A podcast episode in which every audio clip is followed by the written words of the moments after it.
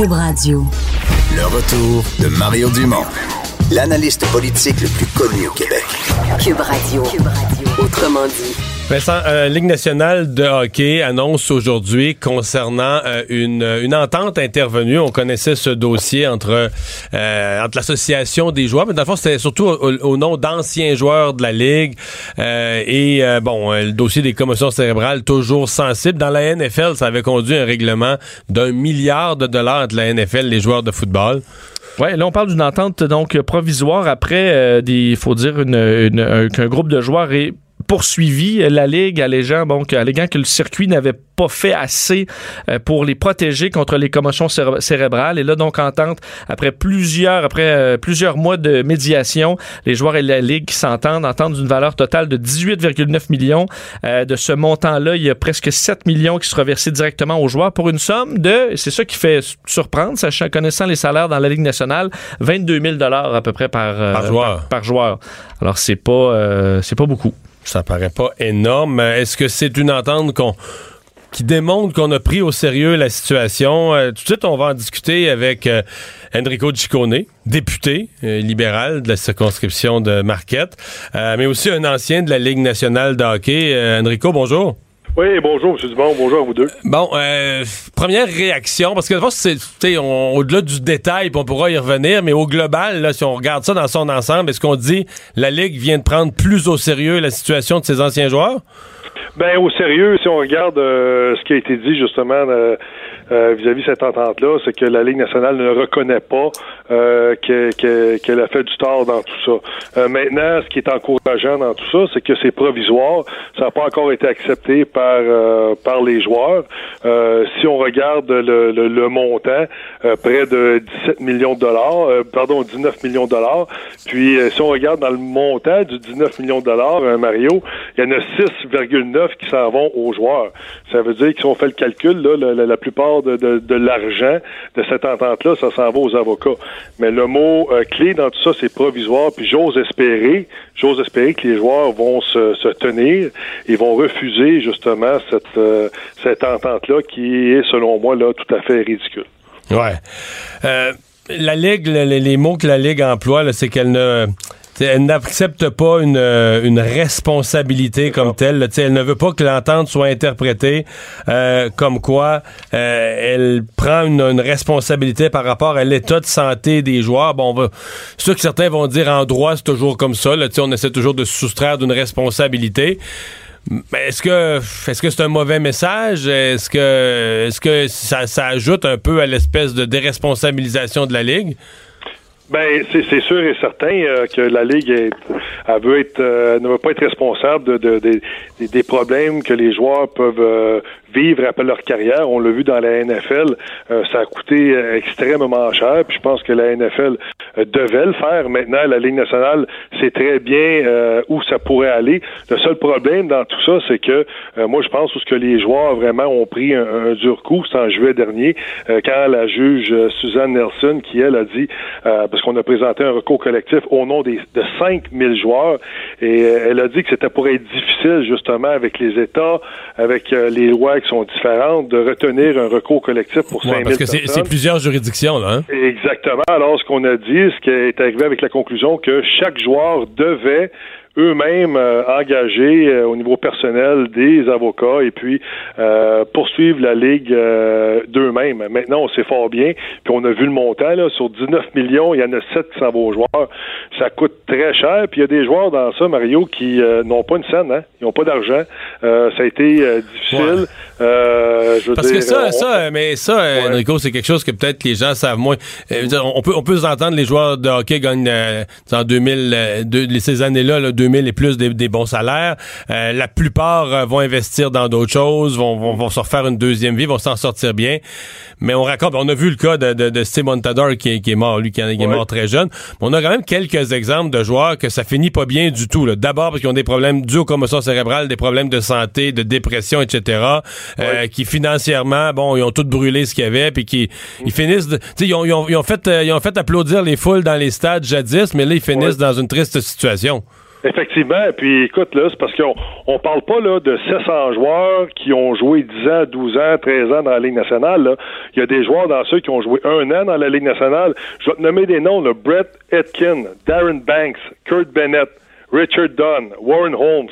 Je suis persuadé que tu peux même pas me dire pour quelle équipe ils ont joué. Non, effectivement. Euh, je veux dire, puis dans la NFL, c'est la même chose. Dans la NFL, tu as des joueurs, la moyenne, euh, la moyenne d'une carrière dans la NFL, euh, c'est quoi, un an et demi, deux ans, peut-être, trois ans, si on regarde tous les joueurs qui passent là, c'est exactement la même chose dans la Ligue nationale. C'est moins de cinq ans, une moyenne, une carrière dans la Ligue nationale. Si tu, tous les joueurs. Alors, c'est pas tout le monde qui ont les moyens de le faire. Par contre, c'est les joueurs, c'est ces joueurs-là qui ont de la difficulté. Moi, Mario, j'ai des joueurs, j'ai des chums, là, qu'aujourd'hui sont obligés de mettre des post-it sur le thermostat sont obligés d'avoir des bidules sur leurs clés. Ils tapent dans les mains pour savoir où ils ont mis leurs clés.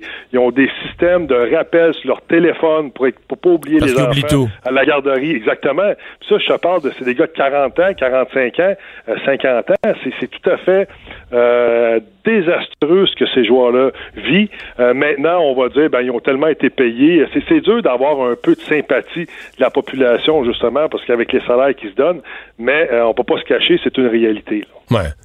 Euh, on se demande toujours, quand on voit un règlement comme celui-là, puis le sérieux que la Ligue met, ben, on, on rapporte toujours ça aux jeunes, parce que on s'entend que ces années-ci, les parents dont les jeunes, avec la conscience, ce qu'on a comme éléments scientifiques, médicaux, les, les parents sont inquiets des commotions cérébrales euh, et se demandent est-ce que, euh, si leurs jeunes devaient aller plus loin, jouer junior majeur, etc., est-ce que, est-ce que les commotions cérébrales, ça va être compris, pris au sérieux? Quel message que ça envoie aux jeunes aujourd'hui, la Ligue, la façon dont ils traitent ça?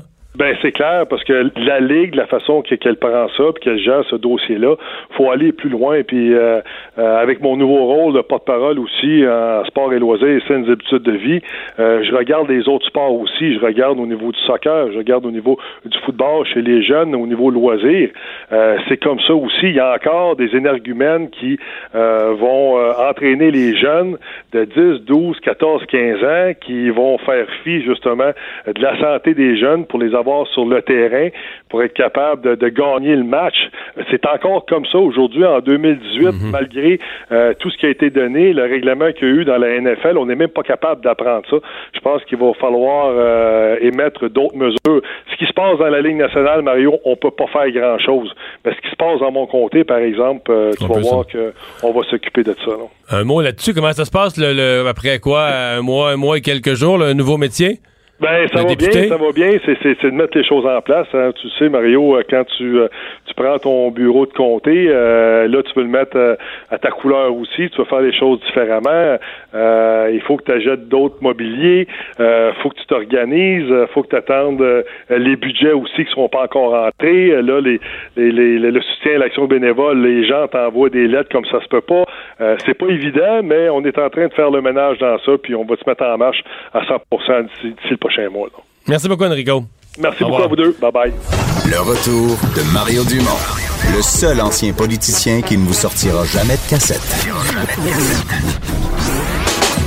Mario Dumont et Vincent Dessureau. Jusqu'à 17. Cube Radio. Vincent, tu as vu ce dossier en fin de semaine dans le Journal de Montréal et le Journal de Québec sur différentes municipalités où, euh, dans certains cas, l'UPAC a fait des perquisitions. Dans d'autres cas, il y a des gens à l'interne qui ont déjà raconté des problèmes euh, qui étaient vécus. Même certains, euh, dans, par exemple, dans leur, leurs associations, leurs ordres professionnels, ont témoigné de corruption qu'il y avait eu, mais pour lesquels il n'y a pas eu comme tel de frappe de, de l'UPAC. On, va, on va parler avec Claude Villeneuve qui signe une chronique ce matin. Les gens peuvent lire ça dans les, pages du journal. L'UPAC, noyer le poisson. Bonjour, Claude. Bonjour, Mario.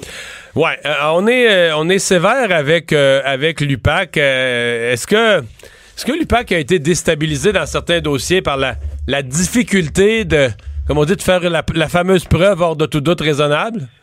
Oui, ben ça a été difficile. Puis on le sait, il faut quand même euh, mettre ça au crédit de l'UPAC, c'est, difficile de mener des enquêtes sur la corruption, sur les crimes économiques en général. C'est pas facile à prouver, hein, qu'il y a eu une intention coupable et tout, puis qu'il y a eu de la collusion.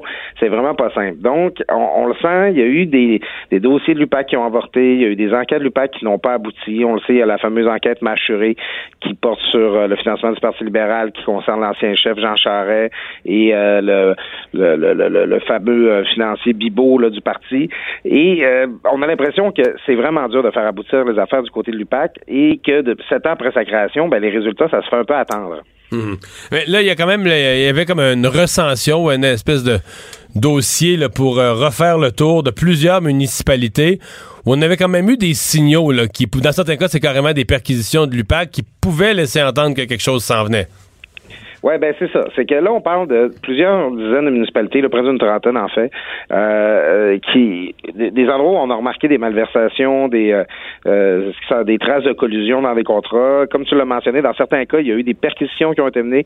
Dans d'autres cas, il y a même eu des ententes à l'amiable qui ont été prises pour rembourser des sommes que des, euh, des contracteurs, des entrepreneurs avaient perçues en trop. On a appelé l'UPAC, on leur a demandé de l'aide. Dans certains cas, ils sont venus se perquisitionner, mais ça attend encore. Finalement, les trois villes où l'UPAC a vraiment bougé, là, euh, puis mener des enquêtes jusqu'à la fin, porter, euh, déposer des, dossiers pour obtenir des accusations, ben c'est arrivé principalement à Montréal, à Laval, et à Terrebonne. On a l'impression que les plus petites villes, euh, ben on a eu moins de temps pour s'en occuper. Par contre, ça, euh, on pourrait plaider quasiment que c'est parce que souvent on dit l'inverse. on dit, tu sais, on, on pêche les petits ménés, là, tu sais, on chialerait si c'était l'inverse, si c'était un village de Gaspésie puis des petites places de banlieue qui avaient été ramassées, puis qu'on avait laissé tranquille Montréal, Laval. on dirait probablement, ben sais, ça s'attaque aux petits ménés, ça s'attaque aux petits poissons. Fait que là, ça, ça, au moins, on peut pas dire ça. On peut dire, il y en a plusieurs qui traînent. Parce que là, avec le nombre d'années, à un moment donné, on finit par penser que les dossiers sont... Tu sais, ça fait tellement longtemps que ça, ça, ça a plus rapport. Je sais qu'en cette matière-là, on dit qu'il n'y a pas de prescription, là, mais quand même... Euh, ben écoute, c'est au point où euh, Jean-Marc Robitaille, l'ancien maire de Terrebonne, au moment où il a été arrêté, il avait dit ça aux journalistes, il disait, je suis soulagé, ça faisait longtemps que j'attendais. il savait qu'il était enquêté, ça occasionnait un stress pour lui. Puis c'est vrai que pour pour tous les acteurs impliqués, il y a des gens qui, qui ont probablement rien à se reprocher. Puis c'est comme cette épée de, de Damoclès là qui leur pend au-dessus de la tête. Oui, parce que l'UPAC dit jamais, l'UPAC dit jamais notre enquête est terminée. Hein? C'est-à-dire quand même si ça fait des années que ça que ça traîne puis tout ça, euh, officiellement euh, il y a des ex-maires ou des gens qui vivent avec ça tout le temps que l'UPAC a perquisitionné il y a il y a six ans, sept ans dans leur hôtel de ville. Il a jamais rien sorti, mais ils ont toujours comme une épée de Damoclès au-dessus de la tête de dire ben voyons qu'est-ce que c'est parce qu'ils se font jamais dire on a tout étudié les dossiers tout est correct c'est fini le dossier est fermé il n'y aura pas d'accusation ce qui mettrait fin à leurs inquiétudes ils ont jamais ça non plus là ben c'est ça, puis ça pèse sur euh, leur réputation également. Il, y a des, il y a des élus qui ont perdu leurs élections sur, euh, sur la foi de, de révélations qui avaient été faites, qui n'ont jamais été enquêtés par les policiers ou euh, tout le moins dont, dont on n'a pas su justement là, si l'UPAC avait réussi à, dissiper le doute. Donc, puis à la fin, Mario, c'est beaucoup à ça que ça sert toutes ces choses-là. Là, que ce qu'on parle de commission d'enquête, d'unité anti-collusion, ben c'est l'idée de, de, de convaincre le public qui peut faire confiance à ces institutions, que rétablir la confiance des gens envers leurs élus, envers leur gouvernement. Alors, quand on laisse le, le doute euh, planer, ben, c'est finalement, on a raté un des, premiers objectifs de l'opération. Mhm. Euh, là, il va y avoir des changements à l'UPAC. Euh, d'abord, l'actuel l'actuel patron est parti. il y a quelqu'un par intérim. dès que la Chambre va reprendre, dès que l'Assemblée nationale va siéger, je pense qu'on va établir un nouveau mécanisme de nomination, probablement nommer un nouveau patron. quel défi pour le nouveau? Ben, ce sera pas facile parce qu'on le voit déjà le gouvernement là, euh, déjà le Geneviève Guilbeault, la nouvelle ministre. Euh, c'est beaucoup plus facile de parler de tout ça quand on est dans l'opposition qu'au gouvernement. Là, oui. Hein? oui. déjà, les gens demandaient bon là, Robert Lafrenière est parti, et vous lui demandez de s'expliquer? Ah, je préfère regarder l'avenir. Euh, on n'a pas à revenir là-dessus. on avait déjà l'impression d'entendre l'ancien gouvernement là, qui essaie de un petit peu là, d'envoyer ça sous le tapis. c'est sûr que il va falloir identifier rapidement. Là, ça a pris déjà du temps avant d'identifier la personne qui serait euh, commissaire intérimaire. Ça fut fait. Mais il faudra pas que ça traîne trop avant de nommer un commissaire euh, bon, de façon permanente ou pour un mandat de sept ans. Là. En fait, présentement, idéalement, il faudrait, que tout, le monde soit d'accord. Il faudrait trouver quelqu'un qui fait l'affaire des libéraux, euh, du PQ, de Québec solidaire. Ça va être... c'est pas évident, là. faut trouver quelqu'un qui est vraiment au-dessus de tout, là. Mais il y a un danger de politiser l'affaire, hein, qui aiderait vraiment pas l'escouade encore une fois. Tu sais, Robert Lafrenière, c'est quelqu'un qui était réputé proche des libéraux. Il avait été euh, ministre, sous-ministre de la Sécurité publique. C'est euh, à l'époque Jean Charest, avait été nommé. Bon, euh, c'est sûr qu'il faut faire attention là, au, cancan. Déjà, on souligne souvent que Robert Lafrenière est le beau-père de Martin Prudhomme, qui est le DG de la SQ, qui était parti être DG de, de, SPVM là, pendant jusqu'à la fin de l'année. donc, ça, ça va prendre une personne qui est au-dessus de tout soupçon, qui, fait, qui soulève une certaine unanimité à l'Assemblée nationale, mais encore là, c'est pas gagné d'avance. Puis, euh, tu sais, maintenant, t'as as trois oppositions bien structurées. Euh, tu, le vois déjà là dans les réponses des députés. Euh, c'est Pascal Bérubé, le chef lui-même, qui s'est gardé ce dossier-là au Parti québécois. Puis il y a le, nouveau député là, de Schlaga, Alexandre, bon, le pour Alexandre Leduc, qui, qui va porter le dossier. Donc, les oppositions vont toutes vouloir marquer des points là-dessus, et ce sera vraiment pas facile pour le gouvernement de, de, trouver un nom qui, soulève un certain consensus. Voilà. Ben, on va surveiller ça. Merci, Claude. Au revoir. Ben, c'est moi qui te remercie, Claude Villeneuve du journal. Ben, c'est vrai que les délais, là, ça doit en déranger plusieurs qui J'avoue, quelqu'un qui a rien à se reprocher. Donc, t'es un maire qui a rien à se reprocher. Ça fait cinq ans. Parce que des fois, ça peut être n'importe qui. Ça peut être quelqu'un de bonne foi là, qui a l'impression que, ah, tu sais, mettons, quelqu'un qui a pas eu le contrat d'un appel d'offres, il est frustré. Il dit, allez donc voir, l'UPAC. Moi, j'ai l'impression que ça, ça a été truqué ou peu importe. Là, euh, l'UPAC débarque, ouvre les classeurs, bon, on découvre rien de particulier, puis tout ça. Puis c'est correct qu'ils fassent leur travail. Puis, mais tu sauf que, à ma connaissance, la moins d'exception, c'est rare qu'ils vont dire il n'y aura pas d'accusation. Ils vont dire aux autres, ah, ben, ils pourraient rentrer des nouvelles. Fait qu'ils laissent le dossier ouvert en disant, on sait pas, ils pourraient rentrer de nouvelles informations. Donc, ces gens-là, là, si t'es un maire puis qu'il y a eu dans ton hôtel de ville une perquisition, je sais pas moi, en 2013, toi t'es un maire retraité, ou en 2012, tu vis toujours avec ça.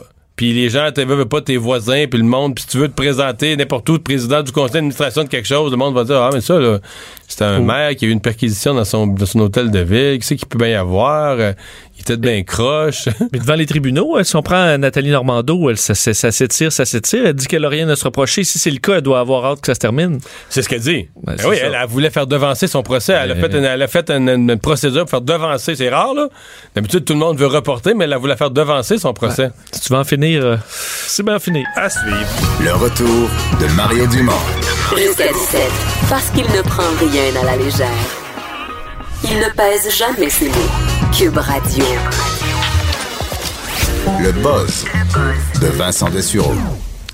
Alors Vincent, tu t'intéresses toujours à l'aviation, mais là j'avoue que c'est assez particulier ce qui est arrivé à Las Vegas. Ouais, euh, mercredi dernier, là, on, a, on commence à comprendre l'ampleur de ce qui s'est passé alors que la FAA, donc les autorités euh, euh, de l'aviation américaine, ont lancé bon une enquête et de nouvelles, une nouvelle réglementation à la suite de cet incident-là inusité à l'aéroport de Las Vegas. Donc mercredi, l'aéroport McCarran, qui est le dixième aéroport le plus achalandé aux États-Unis. Alors on parle quand même d'un aéroport qui est très fréquenté et autour de minuit. Là. Donc c'est pas l'heure de pointe, mais il y a des avions qui qui, qui arrive et qui ça roule à Vegas. Ça roule énormément à, Vegas et euh, une, euh, à ce moment-là, à la tour de contrôle, il y a une seule personne. Donc, il y a une contrôleur aérien qui est là et qui gère.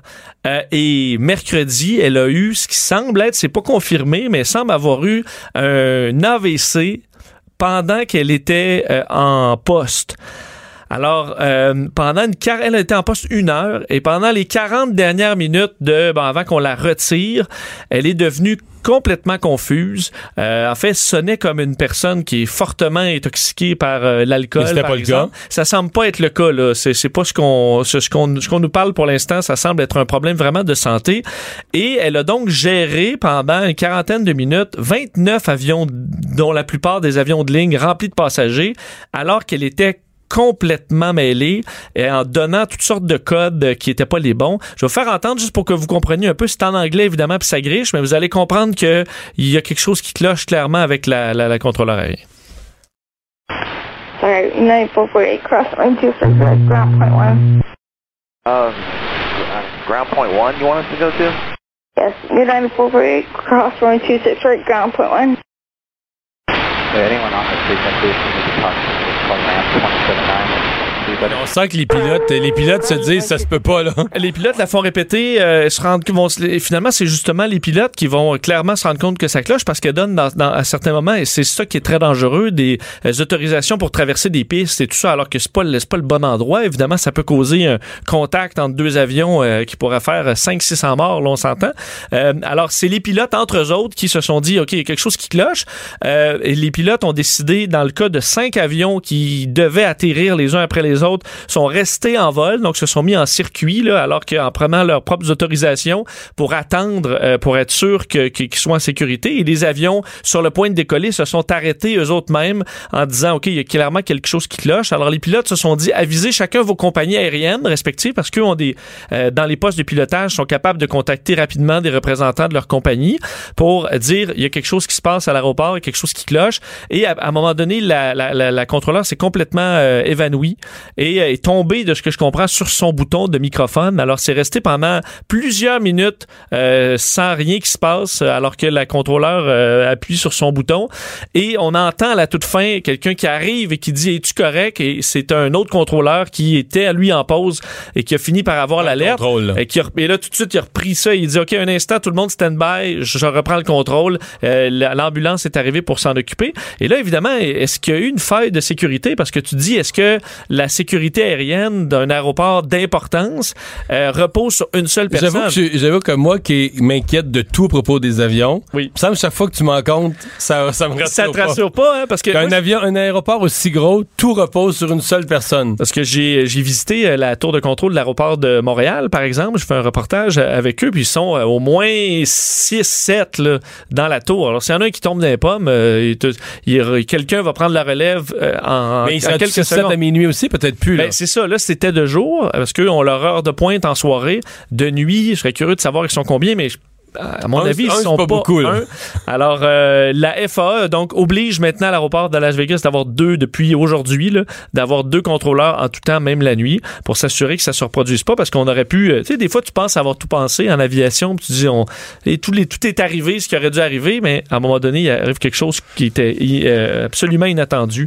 Et heureusement, ça n'a pas fait de, de victimes. On ignore l'état de santé, par contre, de, de la contrôleur. On le saura probablement plus tard.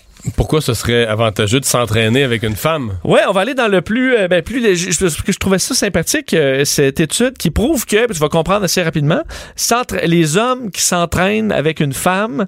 Euh, avec une femme comme entraîneur ou avec une femme à côté qui s'entraîne aussi? Là? Qui s'entraîne aussi. Admettons, tu y a une, femme du bureau qui dit Mario, on va-tu faire du jogging? Puis que moi, je te dis Mario, on va-tu faire du jogging? Tu vas aller plus vite et plus loin si tu es avec une femme. Parce que le mâle veut se prouver, là. Exactement. Il y a une. Oh, et même, mauvais. Et ça, même si l'homme est déjà, euh, est déjà pris, là. Même un homme marié euh, va, peut-être sans le savoir, vouloir impressionner tranquillement. Donc, il y a une espèce de euh, démonstration. le coq ressort. Le coq ressort. ils ont même calculé au, au, à la vitesse moyenne. Alors, un homme avec un, qui, avec un de ses amis, là, court en moyenne à 4,86 000 à l'heure.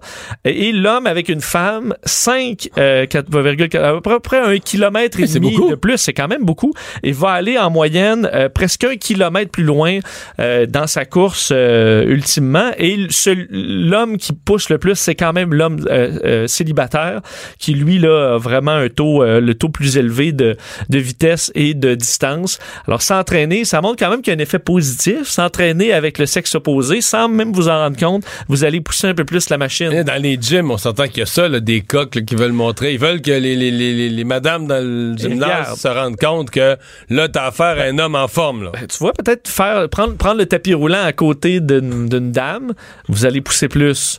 Alors, euh, c'est. Votre entraînement va être meilleur. Votre entraînement payer pour l'entraînement. Va être meilleur. On ne sait pas, par contre, si c'est pour l'inverse. Est-ce que une femme pousse plus? Peut-être pas. Euh, en tout cas, pour les hommes, ça fonctionne. Alors, vous savez avec qui vous entraînez. Bon, euh, les méthodes, les façons de se trouver un mari. Oui, en version? Version 1958. J'ai trouvé ça très drôle cette euh, publication. C'est un, monsieur du Wisconsin qui a retrouvé un vieux magazine qui s'appelle le McCall, édition 1958, et qui avait le, le, le dossier 129 façons de vous trouver un mari. On est en 1958. Et eux, dans le magazine McCall, avaient demandé à 16 experts de donner des conseils pour les femmes qui n'ont pas de mari. Parce qu'on dit, et, le titre, ça commence comme ça, aux États-Unis, il y a 16 millions de femmes au-dessus de 17 ans qui n'ont pas de mari. Et euh, la vaste majorité euh, aimerait beaucoup en avoir un au-dessus de 17 ans. Ouais. Euh, alors les espèces, bon, on, on, avait un conseiller de Marc Boilard tantôt qui s'occupait justement du, du dating version année 2000. Là, c'est en 1958. Ça ressemblait à quoi? J'ai sorti les meilleurs parce qu'il y a vraiment des perles là-dedans sur ce qu'on disait aux femmes en 1958. Donc, ce sont des experts qui se prononcent et qui, qui disent à des femmes voici ce qu'il faut faire. Comment trouver le prince charmant? Bon, le premier, ayez un problème mécanique à des endroits stratégiques. Ah ouais? Oui, pour qu'un homme comme ça, galant, vienne vous, vous aider. Euh, dans le recensement du, du, pays, trouvez les villes où il y a le taux d'hommes le plus élevé. Parce qu'à l'époque, les gens faisaient le recensement porte à porte. Là. Ouais, alors trouver une ville où il y a beaucoup d'hommes. Euh, lire les avis de décès pour trouver des hommes veufs. ça. quand même, c'est de drôle de magasinage. Ouais. Euh, bon, soyez, soyez charmante même avec euh, des hommes qui vous intéressent pas. Ils ont peut-être un frère ou un fils qui est disponible. Euh, ayez l'air perdu dans un match de football. dans un stade. Ouais, t'as l'air perdu. T'as l'air perdu. Ah, c'est où la section 26? Un gars seul va arriver, va, dire madame. Va, va s'en occuper. Euh, trouver, cela c'est un des plus ridicules, là, trouver un, un, un, travail de démonstration de techniques de pêche dans un magazine de, un magasin de sport. Oh. Donc, euh, ça, si vous pouvez démontrer le, fishing tackle, donc des espèces de démonstrations de pêche, les. les c'est sûr que c'est des hommes, la, clientèle va être des hommes d'un gros pourcentage, ça, il n'y a pas de doute. Absolument. Euh, porter un plaster, parce que les gens ont tendance à vous demander, vont avoir tendance à vous demander ce qui s'est passé. Ah oui? Oui. Trouver, bon, je suppose une sans dire que vous avez la teigne, peut-être euh, trouver autre chose. le, le, le, seul but du plaster, c'est que ça c'est prétexte à ouvrir la discussion. Ça brise la glace. Euh, oh. Ensuite, se tenir dans un coin et pleurer doucement. Les chances sont qu'un homme viendra euh, vous demander ce qui ne va pas. Ouais. OK. C'est moins sûr de celle-là. C'est moins sûr. Hein? Euh, pratiquez votre, votre endurance à l'alcool avec vos amis pour essayer de pas tomber, euh, évidemment, euh, dans, dans, le ridicule. Ayez un coup de soleil. Tu vois, ça, ça a changé quand même beaucoup. Coup de soleil, encore là, c'est une façon de... Ah, vous êtes allé à la plage, à la piscine, mademoiselle. Euh, demandez, à, ça, pour les, les beaux-parents, demandez à la mère les recettes et au père, parlez-lui parlez de comment va sa business et dites-lui que les taxes sont trop hautes. ça, ça, marche. Ça, c'est pour mettre les beaux-parents de son côté. Oui. Donc, tu dis de dire au père que les taxes sont trop hautes, ça, ça passe. Puis à la mère que t'aimes sa recette, demande sa recette, t'aimes sa bouffe, t'aimerais avoir la recette. C'est universel. Il en reste quelques-uns. Euh, bon, euh, quand l'homme vient à la maison, assurez-vous que tout soit propre. Mettre un, un, large cendrier euh, facilement accessible et des chaises confortables. Si c'est un homme riche, dis-lui que vous aimez l'argent. Votre honnêteté le va l'intriguer. OK, bon. Ça, ça dit ça aussi. Euh, et euh, rappelez-lui que le taux de mortalité est plus élevé chez les hommes seuls que les hommes mariés. Et tu euh, glisses ça dans la conversation. Ouais, tu essaies de plugger ça. Et ensuite, il y a la section, pour terminer, euh, des idées euh, vraiment plus fofolles. Alors, le reste, c'était standard. Dans les idées fofolles, il y a si votre mère est grosse, dites-lui que vous tenez de votre père. si votre père est gros, dites que vous êtes adopté. Euh, ensuite, les femmes peuvent écrire sur leur toit euh, leur numéro de téléphone et leur nom et écrire euh, Donnez-moi un buzz, les pilotes. Alors, pour que les pilotes d'avion de l'époque puissent lire le numéro de téléphone et vous appeler, ou ça, ou faire l'autobus vers l'aéroport, aller-retour pour rencontrer des voyageurs qui seraient en visite. Demandez, il en reste deux, demandez aux gens de la Grande Roue de vous laisser en panne au sommet ah oui? Pour que quelqu'un encore là vienne à votre rescousse, la rescousse? Mais, mais c'est le, le, trait commun, la rescousse. Là. Oui. T'as un bobo, euh, ton auto marche plus. T'as l'air euh, de pleurer. Donc, faire sentir l'homme comme étant le, le, héros de la situation. Ça marche, mais ça, ça marche quand même encore aujourd'hui, je pense. Et on dit, euh, vendez des toupets, donc des perruques, parce qu'on dit les hommes chauves sont faciles à attraper. Alors ça, c'était les... Et il faut dire, il y en a 129, alors j'en ai épargné 100 autres qui sont un peu plus classiques, mais auprès de, les experts de l'époque sur la séduction, je pense, ont quand même bien changé. Qui pourrait être encore utile à certains de nos auditeurs en, 2000, euh, en 2018. Merci Vincent, on va s'arrêter. Mario Dumont. Il s'intéresse aux vraies préoccupations des Québécois. La santé, la politique, l'économie. Jusqu'à 17. Le retour de Mario Dumont. La politique autrement dite. La nouvelle revient dans l'actualité euh, ce matin par le biais des enfants en attente dans des cliniques dentaires, mais c'est un problème qu'on avait déjà vu, déjà entendu parler au Québec. Euh, le manque d'anestésiologistes. Euh, le docteur Jean-François Courval, président de leur association, est avec nous. Bonjour. Bonjour, M. Dumont. Puis là, on a réglé ça pendant la pause. Au Québec, c'est essentiellement des anesthésiologistes qu'on a et non pas anesthésistes. C'est une différence technique. Technique, mais, au Québec, ils sont formés sous ce titre-là. On est formé cinq ans de formation plus une surspécialisation qui est de 1 à 2 ans. Au Québec, les anesthésiologistes ont 5 à 7 ans de formation. Et euh, il en manque.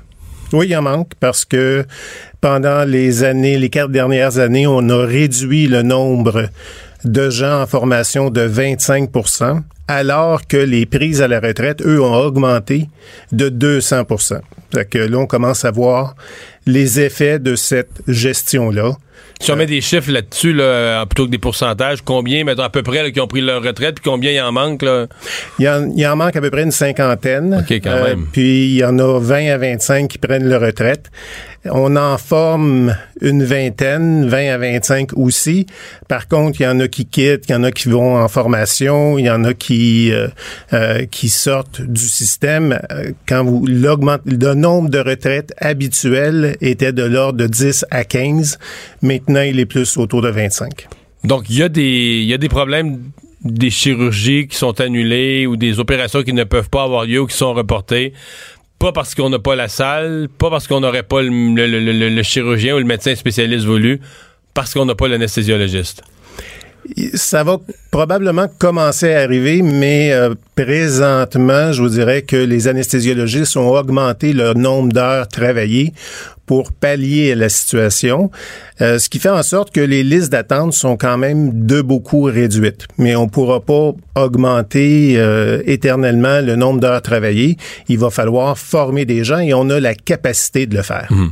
Mais ce, ce qu'on a comme manchette ce matin dans une clinique dentaire pédiatrique, là, euh, ça c'est ça, semble être un problème, en tout cas des enfants en attente qui est dû directement au manque d'anesthésiologistes? Ah, c'est, malheureusement, cette clinique-là fait face à, à, la pénurie. Les anestésiologistes travaillent surtout dans des centres euh, hospitaliers euh, pas privés, mais euh, publics. puis on doit aussi pallier aux découvertures en région. mais oui, parce que ça aussi, on a vécu, on a vécu ça il y a une couple l'année passée, l'été d'avant, euh, plusieurs régions qui, qui étaient à découvert à, répétition. Oui, mais on a mis un plan en place et je peux vous annoncer que euh, en novembre 2018, les besoins urgents sont plus rien. Euh, vous me montrez une page blanche, ça veut dire que tout est couvert, c'est ça? Non, tout est battu. Puis ça, c'était l'année dernière. Donc, il y en avait à îles de la Madeleine, à Dolbeau, au Témiscamingue, euh, dans Baie des Chaleurs à Gaspésie, qui avait des découvertures. Exactement. Donc, il y en a eu, il y en a aucune en novembre prévue. Il y en a aucune en novembre prévue. Puis, il n'y a pas plus d'anesthésiologistes. Ça veut dire que vous vous êtes concerté pour couvrir toutes les plages, aller, aller dans ces endroits-là. Les gens ont laissé aller leur temps de vacances pour aller couvrir les régions. Euh, mais encore une fois, c'est pas que le problème de la pénurie est disparu, c'est que on réussit à pallier, mais on fera pas ça Quand vous dites la, pénurie, parce que quand on parle, c'est compliqué pour nous autres, le monde. On essaie de mêler ça. Quand on parle aux gens des médecins de famille, des médecins omni, ils disent Ah, on manque de médecins de famille au Québec, tout le monde devient spécialiste. Là, vous, euh, les, euh, anesthésiologistes, c'est une spécialité, on dit on n'a pas assez formé non plus. Ils sont, sont, pas médecins de famille, ils sont pas anestésiologistes, ils sont, sont devenus quoi? C'est que tout le monde va vers les mêmes spécialités ou est-ce qu'on forme carrément pas assez de médecins? Avec le vieillissement de la population, probablement a certaines spécialités où on devrait former plus de médecins.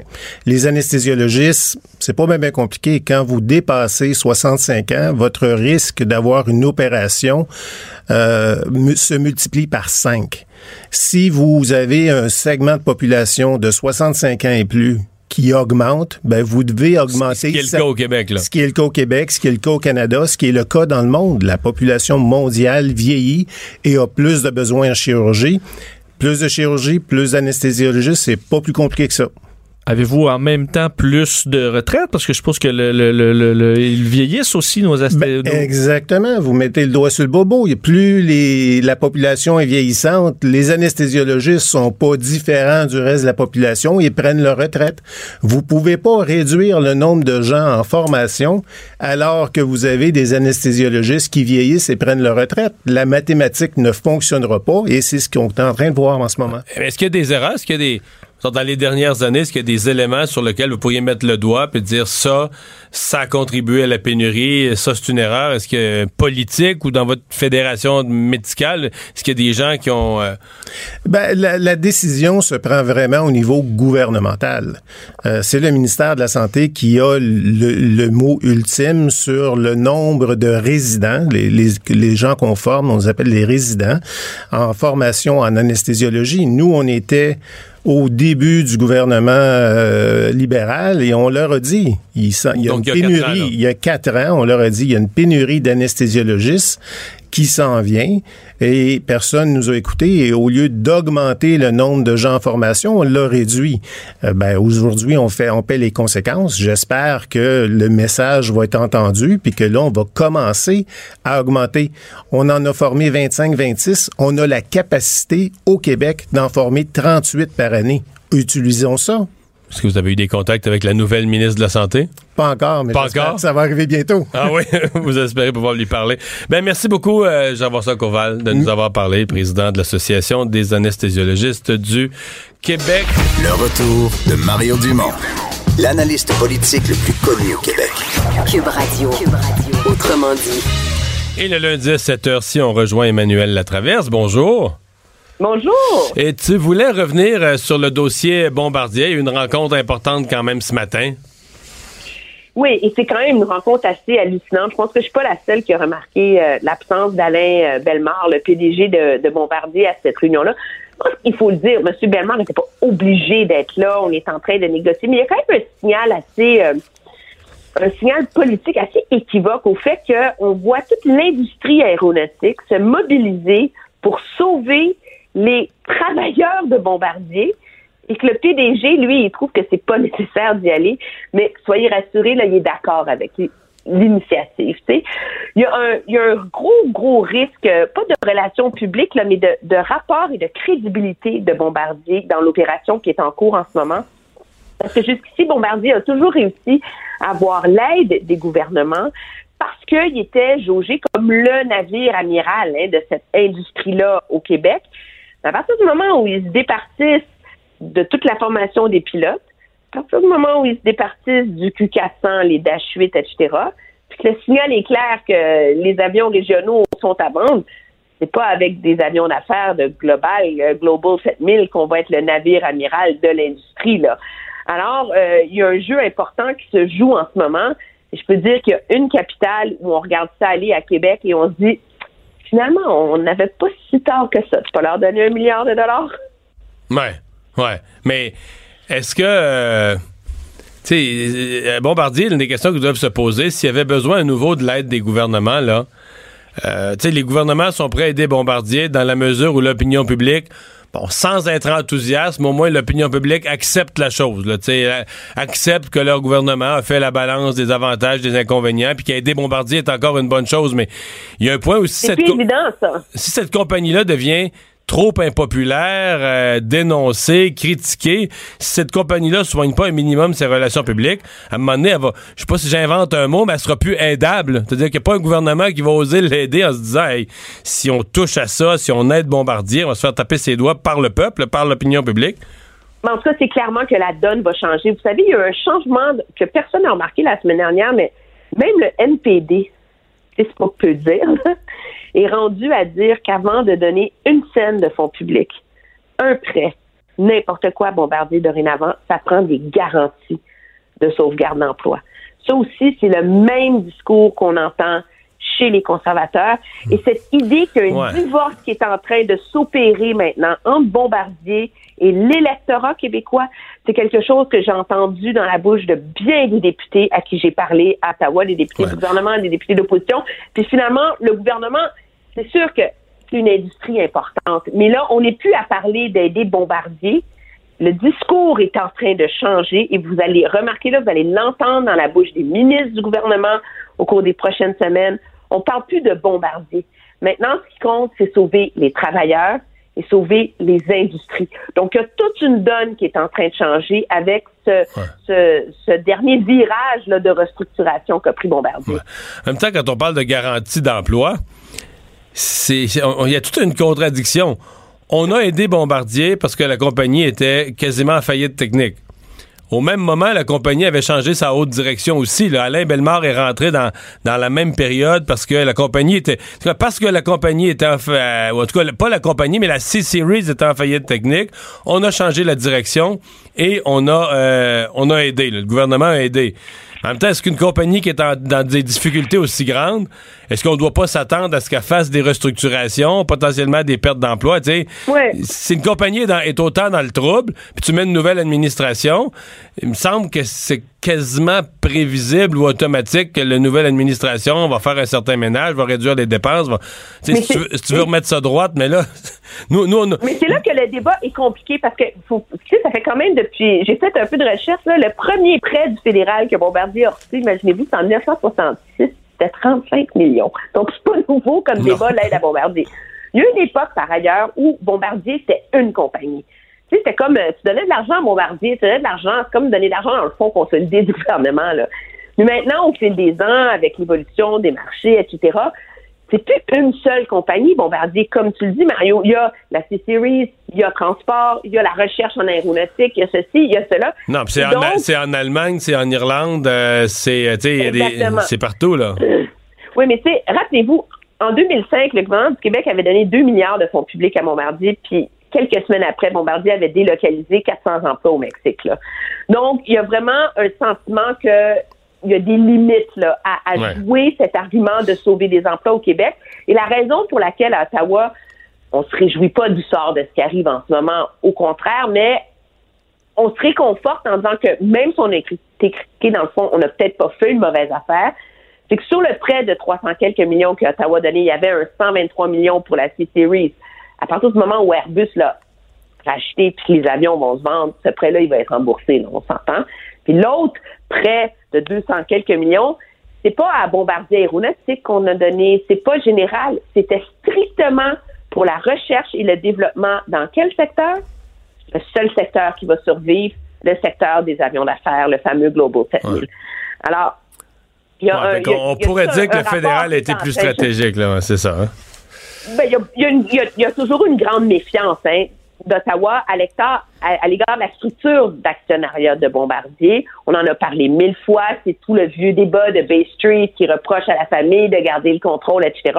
Mais l'argument d'Ottawa, par exemple, si on le regarde plus largement, ça a toujours été de dire que il y avait une obligation de transparence et de meilleure gouvernance de la part de Bombardier à rendre des comptes aux contribuables à partir du moment où les contribuables la finançaient, c'est quand même à peu près 4 milliards de dollars au fil des ans. Alors que là, ce qu'on voit, c'est une compagnie qui est très redevable et un PDG qui est très redevable à ses actionnaires, mais qui semble avoir oublié non seulement le sentiment d'appartenance émotif que les gens ont déjà eu à l'égard de Bombardier, mais le fait qu'il y a bien des Québécois, eux autres, du coup, on a mis tellement d'argent là-dedans, quand est-ce que ça va arrêter, tu sais? Mm-hmm. Euh, Monsieur, les, tarifs sur euh, l'acier et l'aluminium qui sont encore là, malgré qu'on a une ah, nouvelle entente ben commerciale hein? avec. Euh, ouais, on a malgré qu'on a une nouvelle entente commerciale avec les États-Unis, les tarifs sont restés à la, à la déception de certains, mais on a dit on continue à travailler là-dessus. Euh, il se serait parlé à Paris là, dans le cadre des, du jour du souvenir. Oui, il y avait un souper organisé par le président Macron vendredi soir et c'est à ce moment-là que M. Trudeau a discuté spécifiquement de ça avec M. Trump. L'enjeu, bien sûr, c'est ce qu'on va réussir à régler rapidement cette histoire de tarifs-là. L'ambassadeur du Canada à Washington a dit qu'on a envoyé le signal aux représentants au commerce, M. Leisinger, disant écoutez, là, nous, on est prêts à s'asseoir puis à reprendre les négociations. Mais là, on est encore pris dans un jeu à trois avec le Mexique. Pour le gouvernement américain, à très court terme, là, les tarifs mexicains font plus mal à très court terme dans un secteur américain. Et donc, on veut régler la, la, question du Mexique avant de régler la question du Canada. On est toujours dans le même problème. C'est comme le même film, là. C'est comme euh, le jour de la marmotte. Mais il y a vraiment une course contre la montre parce que la crainte du côté des Américains, c'est que si c'est pas réglé le 30 novembre, ça va être le nouveau euh, président euh, Manuel Lopez Obrador et que ça risque d'être plus compliqué. Alors, il y a vraiment une course de la part des Américains pour régler tout ça d'ici le 30 novembre. Et l'argument du Canada, c'est écoutez, si vous, vous voulez le 30 novembre, on va signer le 30 novembre, même si à la limite les tarifs c'est pas réglé, on prendra le temps de négocier une bonne entente. Hein, vous connaissez le discours, mais c'est quoi la différence entre les deux? Le 30 novembre, tout ce beau monde va être à Buenos Aires pour le sommet du G20 et tarif, petite signature administrative, pas de tarif, une grosse cérémonie. Alors, c'est comme si le Canada en est réduit à jouer sur la vanité du président Trump pour si tu vas avoir, si tu vas avoir un beau show là, que tu signes avec ton crayon, ton crayon d'or, ton beau sourire, mon Donald, faut que tu, faut que la question des tarifs soit réglée. c'est ça. Tu veux tes fanfares, ta trompette, ton show de télé, mon homme, règle-nous Il y a un prix. mais ben oui, mais il n'y a rien de gratuit dans la vie. Hein. Ah, quelle belle conclusion. Merci, Emmanuel. Le retour de Mario Dumont, le seul ancien politicien qui ne vous sortira jamais de cassette. Mario Dumont et Vincent Dessureau. Jusqu'à 17. Cube Radio. Et au sport aujourd'hui, Vincent, on a, on s'est gardé un petit peu plus de temps. On a un invité spécial. D'abord, Charles-Antoine Sinotte, euh, qui est là, comme d'habitude, départant. Salut. Bonjour, monsieur. Mais on a additionné à la discussion parce qu'on veut vraiment prendre le temps. Et je sais que beaucoup de parents qui, ont des enfants qui jouent au hockey, ça les préoccupe, parler des commotions cérébrales. Et on a invité Dave Morissette. Salut, Dave. Hey, allô Mario, avec raison, faut en parler. Ouais, puis Dave, je, veux t'entendre tout de suite. Je sais que c'est un dossier qui te tient à cœur. Il y a eu entente plus tôt dans la journée, ça a été annoncé entre la Ligue nationale. C'est dans le dossier de ces anciens joueurs euh, qui, étaient dans une démarche juridique, qui poursuivaient la Ligue. Une entente dont on a vu les chiffres. C'est si on compare aux milliards de la NFL, c'est 18 millions, c'est euh, plus que 50 fois moins. On dit que les joueurs recevraient chacun quelque chose comme 22 000 selon le magazine Forbes. Ta, ta réaction à chaud, Dave? Ben, un, c'est 318 euh, joueurs, euh, Mario, puis c'est, on, sépare 7 millions. Il y a un total de près de 18 millions. il y en a juste 7 qui vont aux joueurs, le reste va en frais d'avocat et autres, là. Ouais, exactement. c'est ça qui est ridicule. Puis plus que ça, moi, là, quand je fais pas partie de la poursuite, puis je n'ai eu 20 commotions dans ma carrière, puis je veux juste préciser que moi, quand j'ai terminé, j'ai terminé en Europe, j'ai terminé sur une commotion. C'est une commotion qui a mis fin à ma carrière. Puis en Europe, on, on connaissait pas les commotions cérébrales dans le monde du soccer, on en voyait, mais les spécialistes étaient ici. Puis moi, je me rappelle dans le temps, j'ai appelé Dr. Mulder à Montréal, puis c'est lui qui me référait à Karen Johnston, qui m'a en quelque sorte sauvé la vie. Moi, je n'ai eu de l'aide. Euh, mais les joueurs qui sont là, qui ont, signé leur nom dans la poursuite, euh, je suis pas sûr que 22 000 dollars euh, ça compense vraiment leur style de vie. Ça C'est pas beaucoup, là. là, on pense qu'aujourd'hui, là, j'entendais des commentaires. Bon, les gars, il y en a qui voulaient juste de l'argent, puis il y en a qui n'ont pas d'argent, puis qui vont accepter le 22 000. Écoutez, il y en a là-dedans, même si ça jouait juste trois mois dans la nationale, 10 matchs, euh, 10 ans. Tu sais, il y a un cheminement aussi avant. Tu joues dans la Ligue américaine pendant 10 ans pour jouer un match, tu devrais être compensé aussi. Puis oui, il y en a des gars qui regardent 22 000, puis pour eux autres, c'est 2 millions mais il faut penser à ce qu'ils vivent présentement. Puis moi, j'en connais des gars qui ont de la misère à avancer dans la vie, qui ont passé au suicide trois, quatre fois dans la même année. Mais je connais d'autres gars aussi, comme moi, qui vont super bien. sais? Fait que tout le monde est différent. Mais moi, je pense que la menace, Mario, je sais pas si Charles-Antoine va être d'accord, mais la menace, c'est pas de donner 22 000. C'est dire 22 000, mais trois fois par année, là, vous allez être vérifié. Pendant trois ans, vous allez être vérifié pour être certain que vous avez des commotions. Hein. Puis c'est ça, je pense, qui met de la pression ces joueurs. Parce que, un, comment tu vérifies ça? Comment tu vérifies ça? Puis pourquoi? Là, on, les maladies, maintenant, là, on, sait ce qui peut arriver, on les connaît. On, on, les connaît, les effets secondaires des commotions.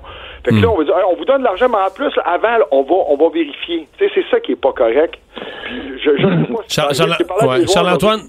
Moi, je m'en fous. D'autres vont peut-être l'accepter, je sais pas. Charles-Antoine, est-ce que tu sens que la Ligue a pris ça au sérieux? Ben, je vais vous expliquer pourquoi j'ai tendance à dire que non. Le, chiffre exact de la NFL, parce qu'il faut quand même comparer, c'est un peu les deux le même processus. 578 millions versus 19 millions. Mais il faut dire qu'il y avait 20 000 membres euh, de l'action des joueurs de la NFL. Par contre, là où tu euh, reviens à la Ligue et la démarche, c'est que Gary Bettman a tout fait pour éviter dans ses discours publics de faire le lien entre le hockey et les commotions. Mais dans l'entente, dans l'entente, la Ligue dit qu'il n'y a, aucune responsabilité pour la santé des joueurs, là.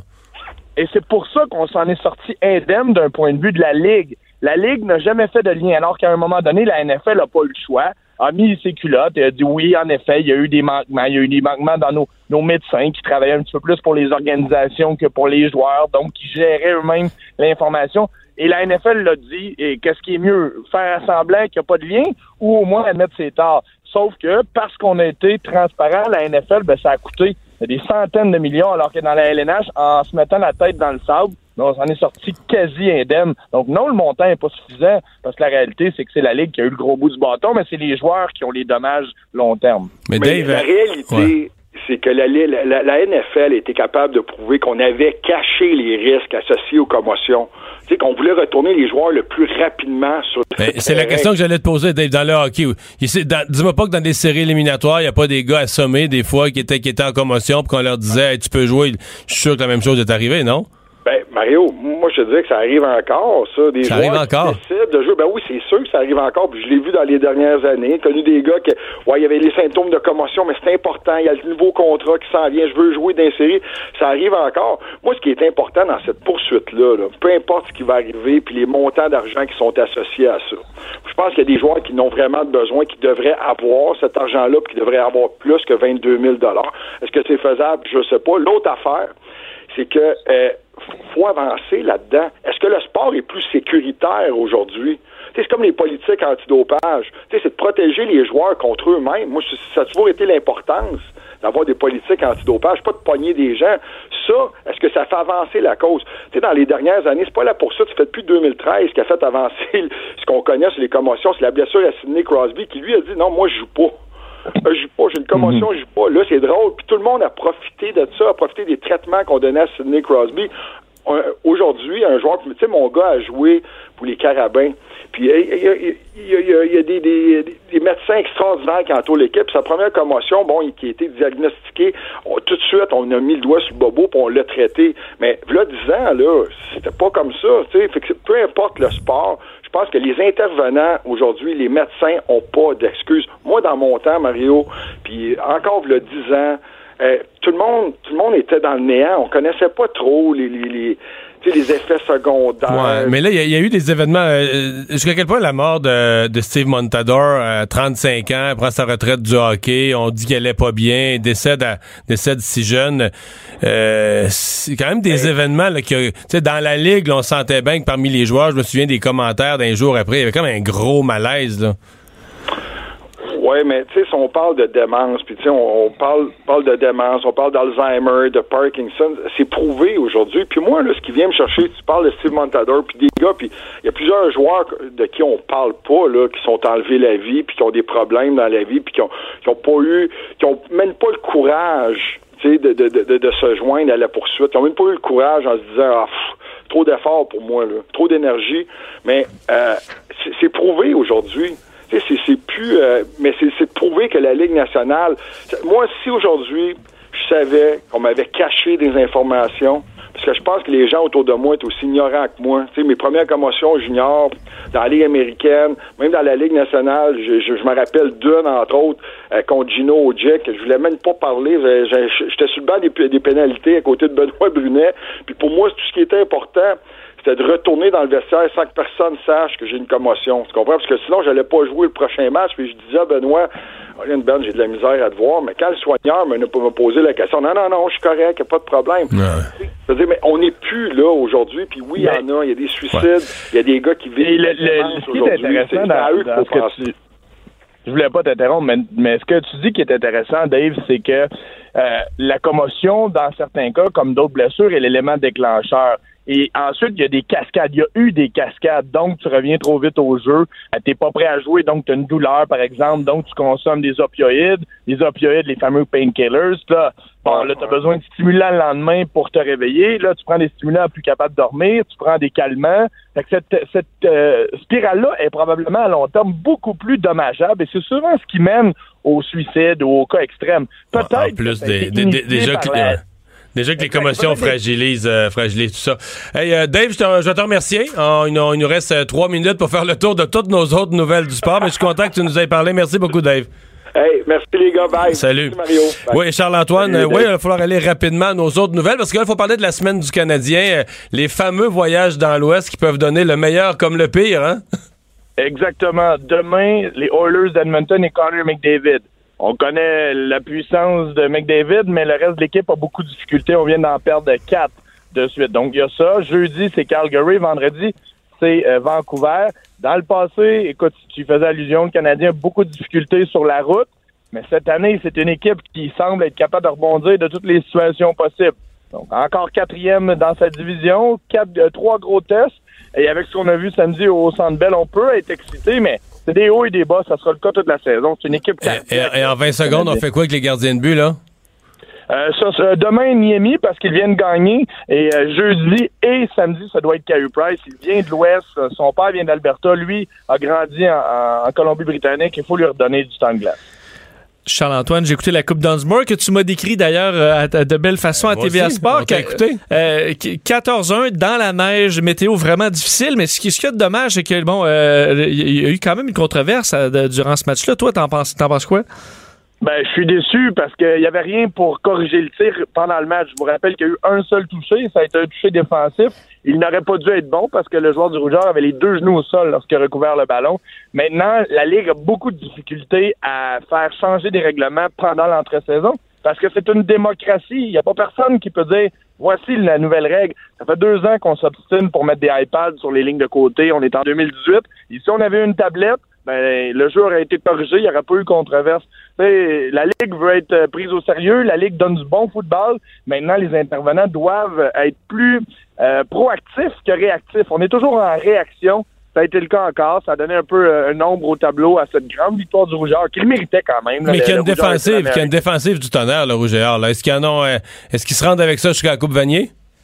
Se rendre à la Coupe Vanier, euh, c'est presque assuré. On affronte les Maritimes la semaine, la prochaine. Mais, se rendre, ça voulait dire la gagner, là. ben, écoute, ça va être d'après moi une reprise de celle de l'an passé face à Western, qui est une méga puissante. Western avait battu le Rouge et Là, ça pourrait être la même, le même match, mais à Québec dans deux semaines, ce serait du bonbon. À suivre. Et euh, hier, euh, dans la NFL, j'aimerais mieux pas en parler de la NFL, mais les Pats qui ont perdu. Les Pats ont perdu. Qu'est-ce qu'on a fait du côté des Titans du Tennessee et de l'ancien joueur des Pats qui est maintenant coach là-bas, Mike Vrabel, ben, a reçu son ancienne équipe de belle façon parce que la défense a saqué Tom Brady trois fois, le plus haut nombre euh, depuis le début de la saison. Tom Brady a, été euh, a été brassé tout le match, pas de jeu au sol, donc ça ne fonctionnait pas. Les Pats se sont mérités une troisième défaite de suite. Mais Tom Brady va rebondir, vous le savez.